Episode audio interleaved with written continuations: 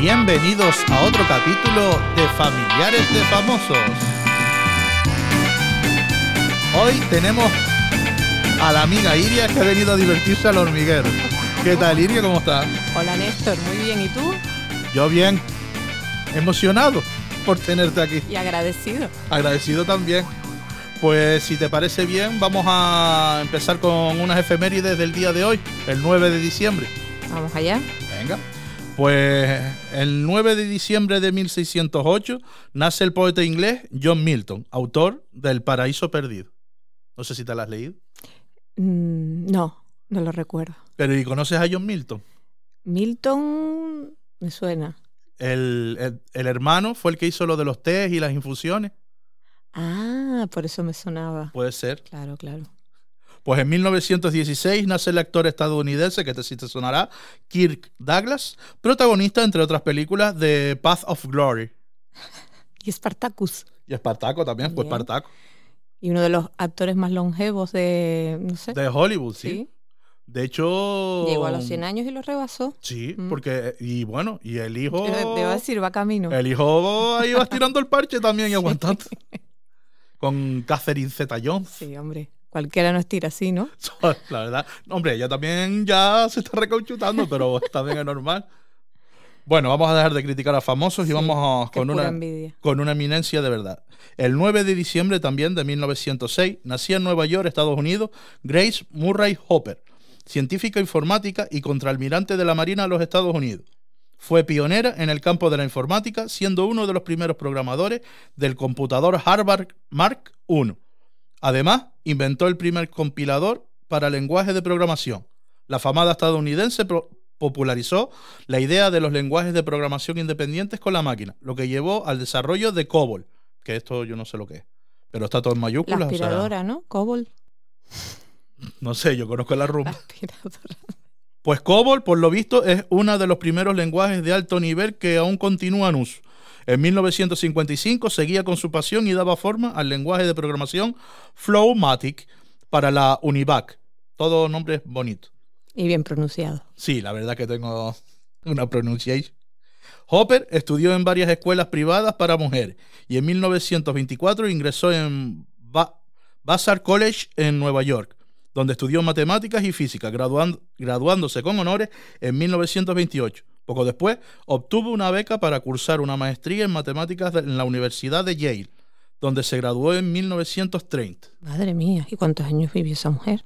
Eh, pues no pone la fecha de la muerte, pero sí te digo que le cundió bastante. Ya te digo. O sea, como Ni científica Douglas y con sus ciento y pico años, ¿eh? Como científica, bueno, ciento y pico, se graduó en el, sí, claro, se graduó en el, nació en 1906 y se graduó en el 30, con 24. Ujú. O sea que tampoco, desde, desde que se graduó hasta que se murió, yo quiero pensar que pasaron unos cuantos años. Esperemos. Pues la verdad es que no la conocía, ¿eh? Hopper solo conozco a Edward Hopper, que es un pintor. Creo que es Mm. Edward de nombre, pero no. Yo, un- conozco a los Cullen. También Cullen. el más famoso, por supuesto. O Edward Norton. También. Lo que pasa es que Edward Norton era mi actor favorito hasta que empecé a escuchar cómo eran los, en los rodajes y lo he Sí. visto en alguna entrevista y se le nota que, que sí es una persona complicadita. Por lo visto es una mosca cojonera, sí, pero bueno, y quedan las pelis que la verdad que tiene. No, el, no- el nota lo, el nota lo hace de puta madre, pero el problema es que eh, llega a las películas y reescribe el guion mientras las está haciendo. Y entonces, claro, le dice a los directores lo que tienen que hacer. Entonces, uf, también trabajar con esa persona. Tiene que ser duro. joder, sí, es una bueno, mente privilegiada, creo que sabe hablar japonés, entre otras Mm. cosas. como los japoneses. Mm, Sí, pero no japonés. ya. No sé, un, un dato.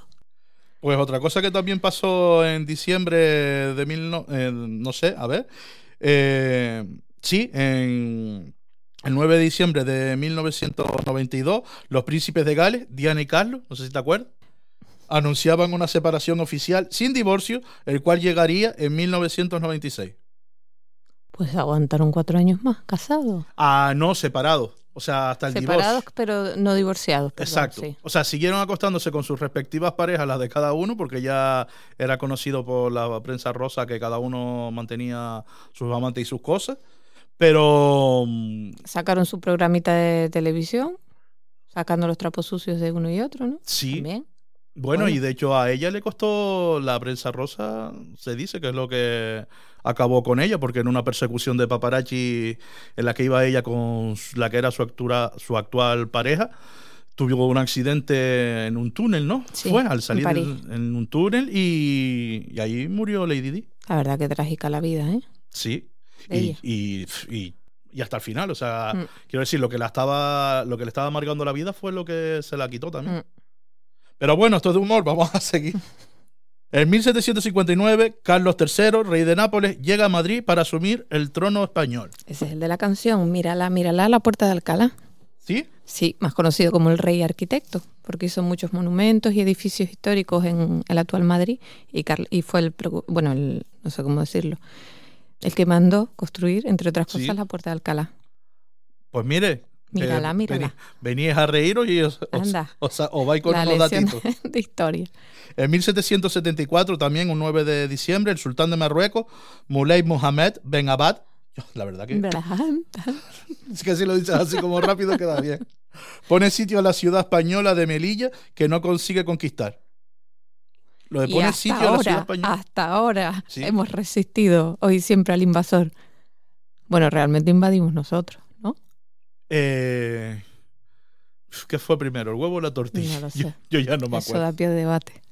En 1905, Francia promulga la ley de separación entre el Estado y la Iglesia.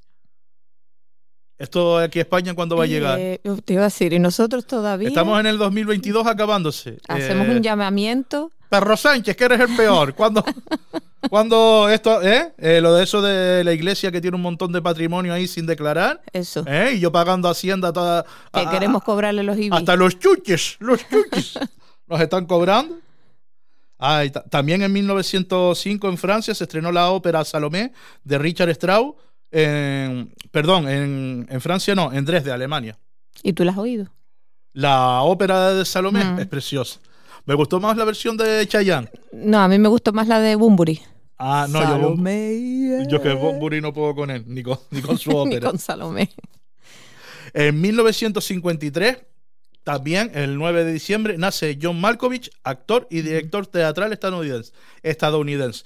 Que aquí pone, en, en todos los artículos que estuve buscando de este día, siempre lo ponen esta fecha y pone actor y director teatral, pero joder, también es un actor de, mm, de cine De y cine, ahora sí. hace poco también de televisión, que sale en series de, en una serie de Netflix, por lo menos sé que sale.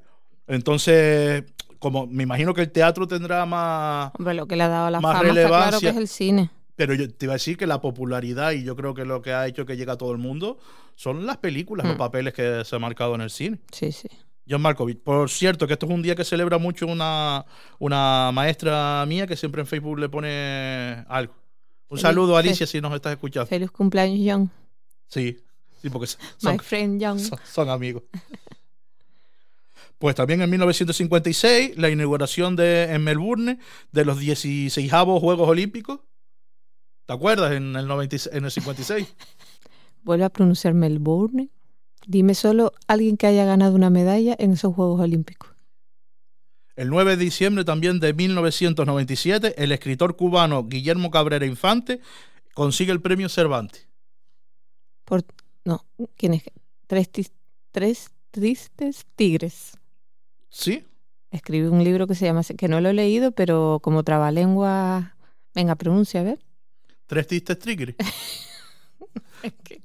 Tres tristes tigres. Por eso, pero es lo que te digo, tú lo largas rápido y la gente, el concepto se queda, sea en español o sea...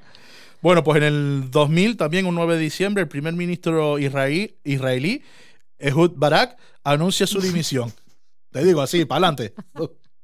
Es que con ese nombre que va. Es que, no que no, podéis. me lo, no me lo están poniendo fácil. Que va, que va. Y hay muchas más, pero yo creo que vamos a acabar con esta.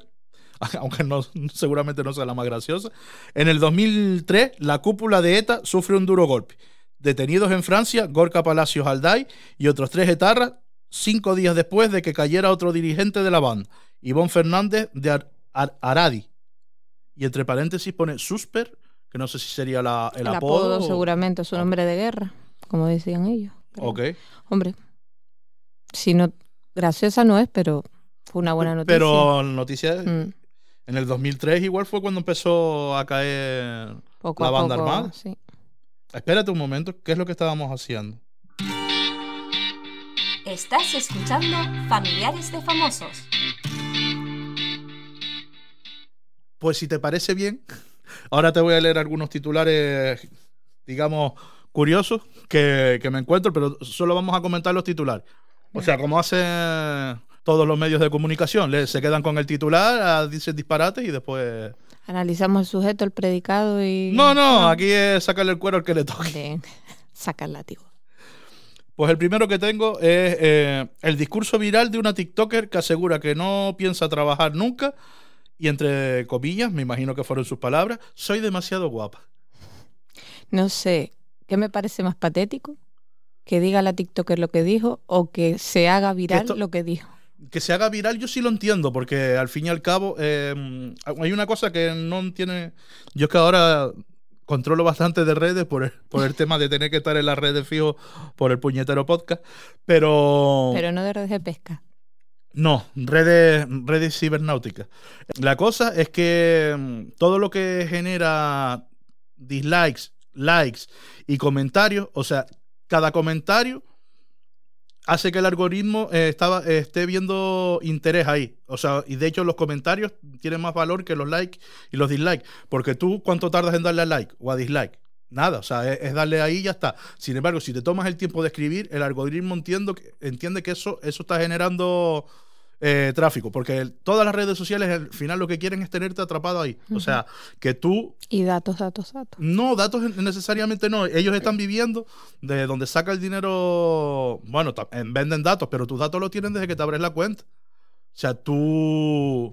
No, pensé, me refería a un vol que, bueno, volcado de datos. no, No tanto. O sea, como, como dijo una chica hace unos días, soy tecnoplégica.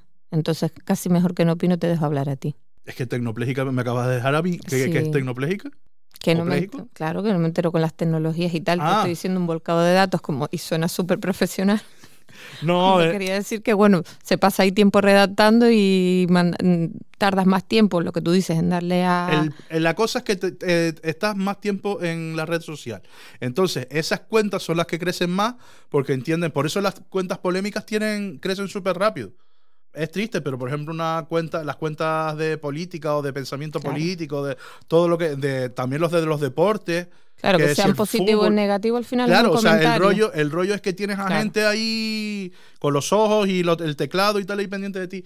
Entonces, eh, estos mensajes también te, lo decía porque dijiste, no entiendo que se haga viral. Y sí, porque una cosa que es tan no, absurda. no que no lo entienda, es que me parece patético. Pero bueno, mira Claro, desde punto de vista, desde el punto de vista que me lo estás diciendo, tiene No, patético es. Lo que pasa que te digo es que se hace viral porque el propio algoritmo también lo favorece. O sea, est- este, este vídeo, por ejemplo, de la TikToker sale mucho más porque se está comentando mucho más. Claro. Entonces, al enseñarse mucho más, la gente al final también le llega. Al llegarle más, también al final acabarán comentando, porque O ya no es, pasándolo, claro, o- y claro, no es sí. solo que comenten lo que piensan, sino luego hay gente que comenta sobre los comentarios, que eso ya me parece a mí ya un disparate. O sea, en, en plan, entrar a defender o, o a, a terminar de atacar o darle la puntilla. No, simplemente decir qué noticia tan interesante, por favor, un poquito de seriedad, algo así. Mm. Al final estás generando un comentario, claro. Exacto. Estás cayendo en la misma. Y luego, si encima ese, ese comentario te lo contestan, volvemos a lo mismo. O sea, el- la- estas cosas lo que hay que hacer es eh, darle a bloquear, a silenciar o no me gusta. O sea, no, no me gusta en el botón, sino cuando te aparece una noticia de estas, en plan, no me interesa. ¿Sabes? Que le das a los tres puntitos que suelen estar al lado, no me interesa, no tal, para que, te, para que así no, no te llegue.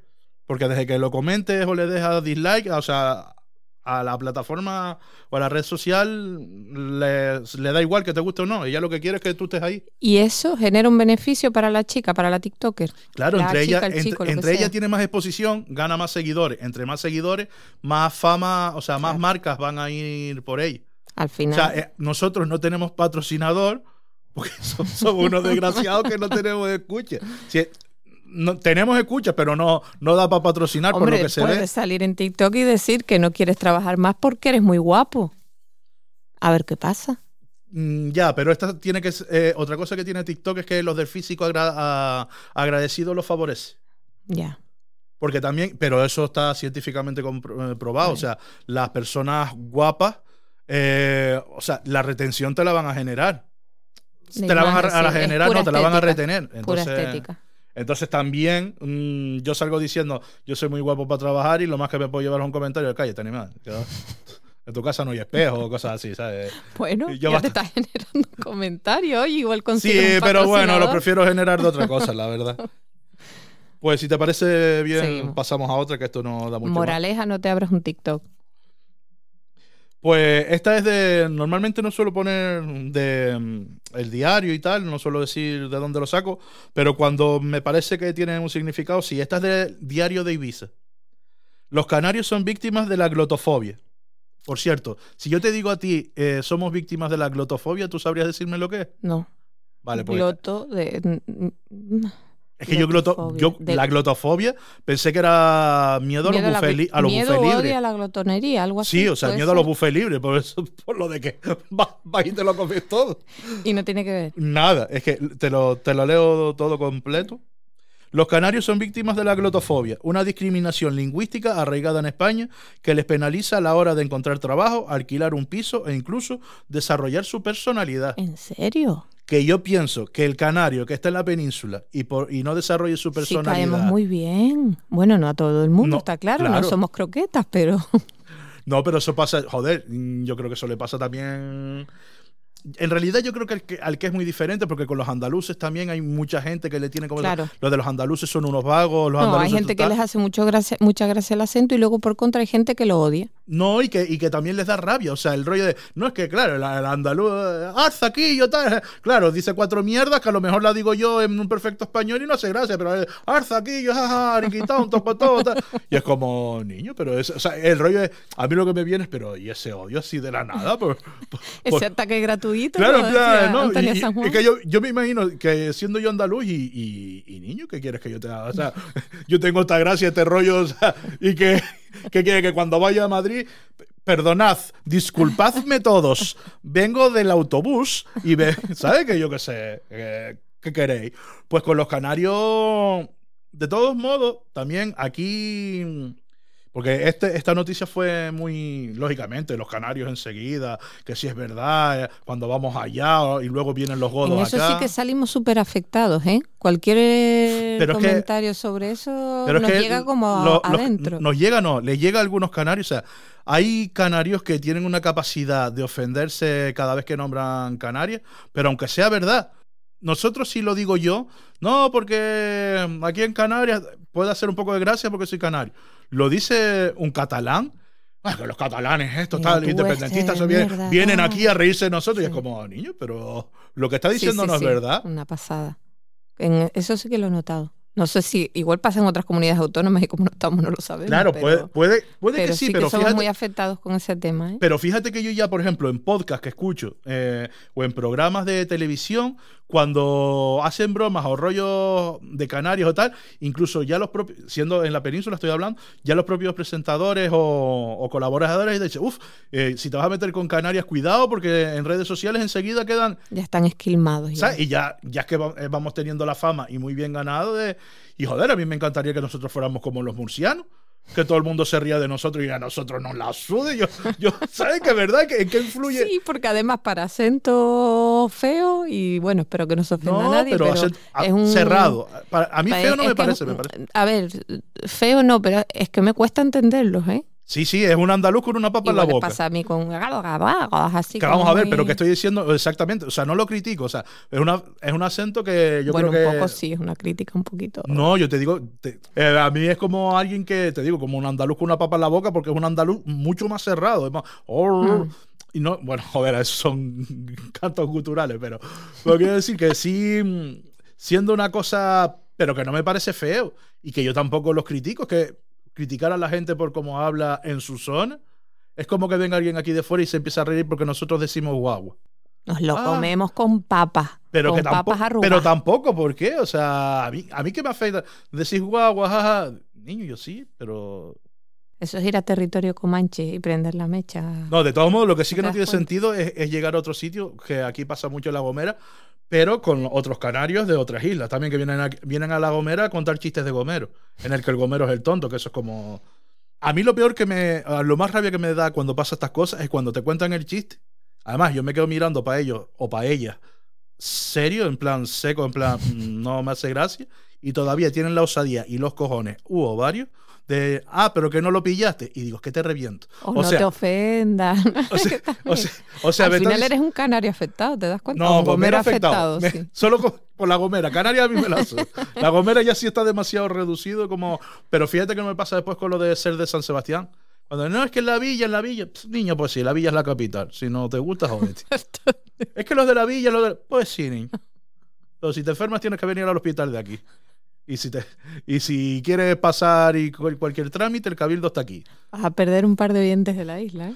Pues como la mayoría de los que tengo no son de la isla, no me preocupa, por lo que sea. Y bueno, ampliando un poquito más el- la noticia, ucranianos organizan la orgía del fin del mundo en las afueras de Kiev por temor a que Putin lance una bomba nuclear y llegue el apocalipsis. Esa gente sí que sabe. Y luego me hace gracia porque mm, el pie de foto dice, cuando comiencen los ataques nucleares y se abra la posibilidad de la, de la mega orgía, las personas deberán rayarse sus manos para definir a qué están dispuestos.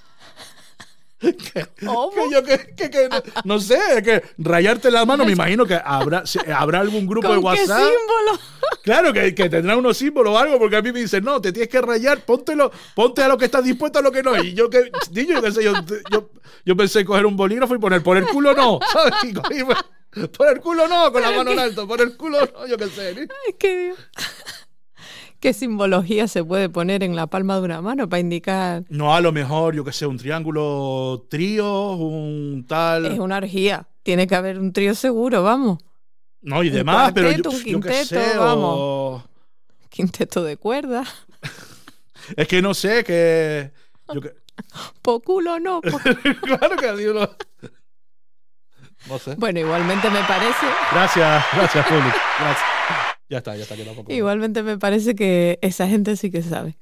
Recuerda la película esta de mm, No mires arriba, Ah, uff. de Leonardo DiCaprio. Sí, la, la- verdad la que vi, me es gustó que la- mucho y A mí me gustó y me, y me dio miedo porque. porque nos pasaría eso no, no, porque está- seguramente. bueno, no, no, nos ¿qué está pasa? pasando, pero con el cambio climático. No, y, y con la pandemia, o sea, y con todo, es que cuando la pandemia salieron negacionistas, que siempre lo digo, señores, que salieron negacionistas de la nieve. Que hubo una nevada en Madrid y salió gente con un mechero quemando nieve y diciendo, veis que es falso, y yo era como, pero en serio. Y cuando lo del volcán en La Palma, la primera, los primeros días, había gente en la península que decía que lo del volcán en La Palma era mentira, que era un montaje. No, nos volvemos locos. Entonces, Estamos locos ya. yo vi esa, pelu- esa película y me quedé pensando, digo, niños, que estamos ahí, Mm. o sea, ahora mismo, y además el, el título está muy bien, Sí. muy bien puesto, que viene un meteorito y es en plan, no mires para arriba, ignóralo, que, que además que es con lo mismo que el cambio Que climático. eso se cura solo. Es que yo no creo en el cambio climático, niño, que los polos se derriten, que da igual, o sea, que lo que tú creas se la suda al planeta y al sistema galáctico y a todo. No, es que yo no creo, vale, vale, vale. Cuando tengas que ir en canoa a trabajar, vas a ver cómo... Sigue diciendo. Claro, y, y que se- no, y aún así sería, aunque llegue el momento y diga, no, pues teníais razón, sí, sí, y ahora, No, igual siguen negándolo, como la nieve. no, con lo de la, la tierra cuadrada. Bueno, Cuadrada no, la tierra la plana. tierra plana. Ah, bueno, la, la tierra cuadrada será lo siguiente. Venga, pues la siguiente no- noticia. ¿Quieres comprarte un castillo en Tenerife? Venden uno por 3 millones. Barato. Sí. La vendedora anuncia, eso sí, que existe un proyecto ¿Pero de tres reforma millones de qué? de euros. No va a Ah. ser de conchas de lapa. Digo yo, No, igual. que- Y las forras luego, Sí. el castillo. con tosca de la de aquí y de la del Cabir. Pues la vendedora anuncia que existe un proyecto de reforma en el que podría ser ubicado en una residencia u hotel con 40 habitaciones individuales. ¿Todo lo que hacen en Tenerife tiene que ser un hotel? Pregunto. Mm, ¿En no, o sea, tú lo. castillo? ¿Te lo dice? ¿En cómo? ¿En qué sitio está Sí, ubicado? mira, Tenerife? ahora puedes ser propietario de un castillo en Tenerife. Eso sí, deberás tener 3.187.416 euros porque el castillo de San Joaquín es una construcción de 1.586 con 944 metros cuadrados útiles. en una parcela de 4.400 metros cuadrados, o sea, 4 kilómetros y medio cuadrados, ¿eh? que son para ti. bien. Te sabes las medidas. Sí, sí, no, yo en matemáticas era bueno. Matemáticas y en hablar rápido. Podrá sentirse como se sintieron los antiguos habitantes del Fortín, construido para defender la isla de piratas y corsarios. Oye, la verdad La que que- sí, Estando sí. por aventura, ¿quién? ¿Qué más da 3.400.000? ¿Cómo es? Eh, con el final, los cuatro- 3.186.416. 416. También te digo. Si tú vas con 3.187.400 euros, yo creo que Yo los creo que 16 sí. euros, o sea, tú vas con eso en la mano y yo creo, yo creo que yo te lo creo que vendes. sí, yo creo que sí. ¿Tú comprarías un castillo? El de, Imagínate el que de tiene- Grayskull para jugar. Imagínate que tienes 5 millones de euros así de repente y dice, mira, de lo del castillo lo compraría. No. ¿Tú no crees que eso se revalorice con el tiempo? Claro, en plan, yo no te estoy diciendo para Pero yo vivir, voy a estar muerta, no lo voy a poder disfrutar, me da igual. pero tienes cuatro hijos en el mundo. Piensa, Bueno, mis hijos que se busquen sus castillos. tienes cuatro dragones a los que vamos a mandar.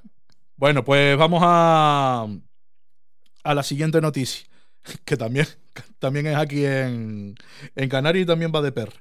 La Bonoloto cae por tercera vez este mes en Lanzarote. Y esta noticia no es tanto por comentar esta noticia, sino porque últimamente, todos los lunes, antes de ir al trabajo, me sale, eh, cuando me meto en redes sociales, cae eh, premiado en Bonoloto en Tenerife con no sé cuánto. Tantos acertantes en, en Barsequillo con no sé cuántos del Euromillón. Eso puede indicar dos cosas. Sí, que en Canarias eh, la gente está ludópata perdida. No, por un lado, mm, te va a tocar porque cada vez está más cerca, o por otro, Eso- jódete, vete a trabajar que es lunes y déjate de tonterías que te vas a No, yo creo que son las, dos, son las dos cosas, pero de momento estoy yendo a trabajar. Pero el rollo es ese que cada vez, o sea, están como cayendo aquí en Canarias fijos premios, o sea, millones. Y es como, "Uf, ¿cuándo me va a tocar a mí? Está cada vez más cerca. Sí, pues a, a ver si es verdad. Y vamos a acabar con, con esta noticia, que la verdad que bonita es. Captan a chimpancés haciendo pozos en la selva para filtrar agua limpia en África. Increíble, ¿eh? Ahora que dices eso, me Sí. acabo de acordar que ayer vi, bueno, salió en las noticias, creo, una mamá gorila por cesárea. Mm, No sé, creo que fue en Estados Unidos. Nada, el, el niño, el bebé gorila, lo sacaron por cesárea y se ve la imagen en la que entra en, la- en el habitáculo. El bebé gorila está entre unas mantas y la mamá se acerca. Bueno, la había visto después de la cesárea, pues él había tenido algún problema, pero ya estaba bien. Y el bebé gorila saca la manita de la manta y la madre, tienes que ver la imagen, se le tira, pero con una expresión tan tan humana, ¿sabes? Que yo creo que por eso salió en todos los, los telediarios, porque fue como algo como un- muy impresionante. Y fíjate ahora eso. Pues, es increíble, ¿eh? Pues sí, los, básicamente los monos están empe- empezando a hacer pozos para poder beber agua, agua potable o limpia. la supervivencia y nosotros en la selva. de ella. Pero en la selva, que no creo que sea tampoco una cosa que, ¿sabes? Que no es un gongo o una charca, que me Mm. imagino que tendrán, estarán cavando, o sea, no, no digo tampoco para sacar petróleo, pero que será una familia y un grupo de, de Mm. chimpancés cavando ahí bastante para conseguir agua limpia. Fíjate, A lo que hemos llegado, supervivencia. ¿no? Total. Nada. Hasta aquí ha llegado el capítulo de hoy. Hasta aquí hemos llegado. A lo que estáis pagando, bastante bien que está. Nada, eh, darle a todos las gracias y esperar que les haya gustado el capítulo. Darle las gracias también al Ayuntamiento de San Sebastián de la Gomera por cedernos el cuartito este para grabarlo. A Ánima Sonora por la cabecera que suena al principio de- del programa. Y a Iria por haber venido a pasar un ratito aquí con nosotros. Gracias a ti. Nada, chicos eh, y chicas, un beso grande y nos vemos en el próximo capítulo.